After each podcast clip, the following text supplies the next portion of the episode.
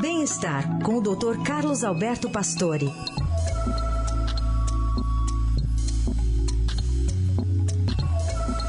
Doutor Pastore, bom dia.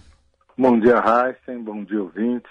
Vamos falar sobre inteligência artificial na medicina. O que, que tem de novidade, doutor Pastore? Veja, ela vem evoluindo rapidamente. Né? Acho que as primeiras experiências da inteligência artificial foram com reconhecimento facial, da fala, tradução de idiomas, etc. Mas nesse momento há um grande investimento da inteligência artificial para diagnósticos em medicina, principalmente exames de imagem. Quer dizer, você tem lá um, uma suspeita de um tumor, você faz uma tomografia, tem um software com 200 mil tomografias para realmente você comparar e ver se aquilo é um câncer ou não. Ele é capaz, a máquina está treinada para ver se aquilo é ou não é, e isso facilita muito o diagnóstico. Mas o que está mais desafiando a, inteligência artificial hoje é que ela está tentando entrar na nossa consciência. Quer dizer, até modelos da Google de linguagem para aplicação, dizer, eles estão querendo realmente entrar na mente das pessoas. Quando o nosso cérebro recebe um estímulo, ele reconhece, relaciona com as informações que ele tem e tenta criar para nós um mundo estável, detalhado, previsível, quer dizer, uma coisa ilusória que é a nossa consciência.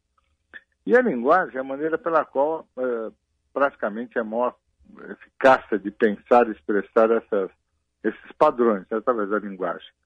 Agora, o desafio de entrar na cabeça das pessoas e entender o que elas sentem, claro que pode permitir algumas coisas, como você sentir empatia, prever o pensamento dessa pessoa e até influenciá-la, que eu acho que é o grande negócio deles.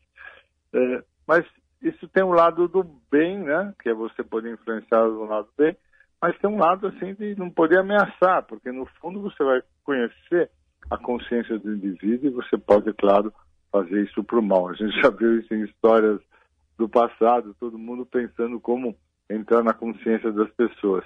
Então esse desafio é muito interessante é o que está no momento buscando informações aí para poder saber o que, que as pessoas querem. Interessante, sim. Agora, até onde isso está acessível, doutor Pastore? Deve aumentar essa acessibilidade?